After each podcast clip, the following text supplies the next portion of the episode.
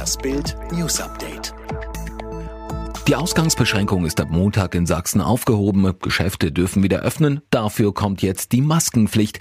Als erstes deutsches Bundesland führt Sachsen sie verpflichtend im Nahverkehr und auch in Einkaufsläden ein. Dass die Maskenpflicht Wirkung zeigen könnte, lässt sich anhand der aktuellen Zahlen im thüringischen Jena beobachten. Seit acht Tagen gibt es in der Stadt keine Neuinfektionen mehr. Seit knapp zwei Wochen gilt dort die Maskenpflicht. In Deutschland sterben weniger Menschen am Covid-19-Virus als in anderen Ländern. Das hat viele Gründe. In Bild erklärt Intensivmediziner Professor Gernot Marx, warum wir bislang so gut aufgestellt sind.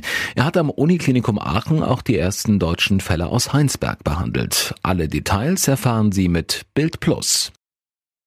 Hoffnung auf neues Supermedikament. In einem Krankenhaus in Chicago sprechen Covid-19-Patienten im Rahmen einer Studie positiv auf ein antivirales Medikament an. Laut einem Bericht des US-Gesundheitsportals STAT gingen Fieber und Atembeschwerden zurück. Fast alle Patienten seien binnen weniger als einer Woche entlassen worden. Das Medikament eines kalifornischen Pharmaunternehmens sei eines der ersten Arzneimittel, dem nachgewiesen wurde, das Coronavirus zu beeinflussen. Es könnte das erste zugelassene Medikament gegen die Lungenkrankheit Krankheit Covid-19 sein. Was bringt einen Menschen dazu, eine Herde Schafe und Lämmer zu töten, die Kadaver zu verstümmeln, in Plastiktüten zu stopfen und im Wald zu entsorgen? Diese Frage versucht die Polizei nach einem Gruselfund im Wald bei Grimma zu klären.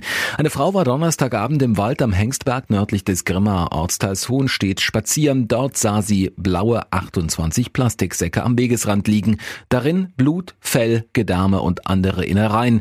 Die Frau rief die Polizei. Die Beamten ermitteln. Besser spät als nie, hat sich US-Schauspieler Johnny Depp gedacht. Der 56-Jährige startete am Donnerstagnachmittag seine Instagram-Karriere.